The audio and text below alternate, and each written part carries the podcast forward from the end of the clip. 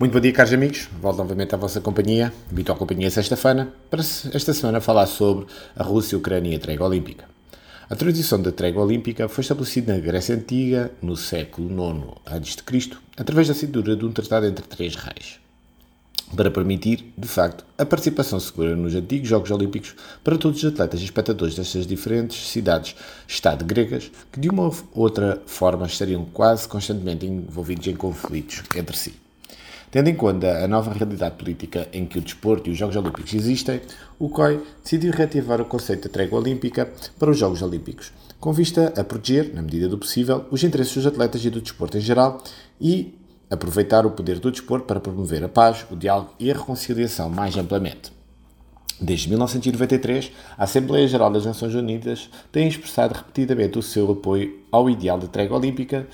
e à missão do COI, adotando em dois em dois anos, um ano antes de cada edição dos Jogos Olímpicos, uma resolução intitulada Construir um Mundo Pacífico e Melhor através do Desporto e do Ideal Olímpico.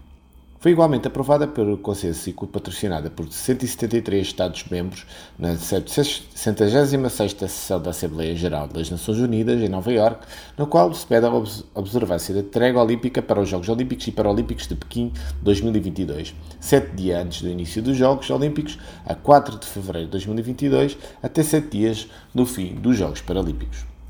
Os atletas mundiais estão a chegar a Pequim, uma vez que o mundo partilha a atmosfera alegre da União dos Jogos Olímpicos de Inverno de Pequim 2022, cachando a esperança para que o mundo tenha lutado com a pandemia e precisa da solidariedade mais do que nunca.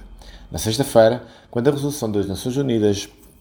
para a observação da trégua olímpica dos próximos Jogos Olímpicos de Inverno entrar em vigor, os riscos de conflito regional da fronteira Rússia e Ucrânia permanecem. A escalada de tensão entre o Ocidente liderado pelos Estados Unidos e a Rússia lembrou os observadores da Guerra Rússia-Geórgia de 2008, quando o conflito de do, da, da Osseta do Sol dos calcanhares dos Jogos de Pequim 2008 comprometeu o princípio de sem guerra, apenas paz do evento.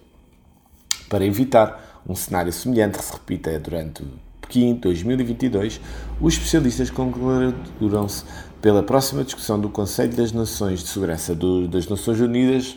Enquanto os Estados Unidos e a Rússia mantêm a porta aberta à diplomacia, apesar de não terem feito progressos até agora após roda de conversações.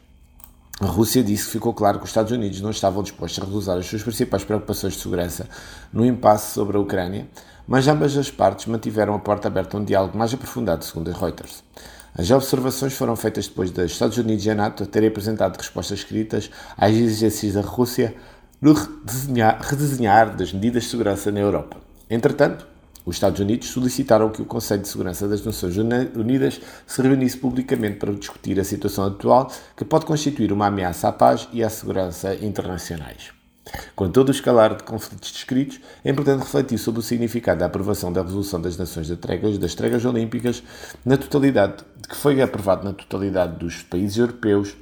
Rússia e Estados Unidos da América. Muito obrigado então pela vossa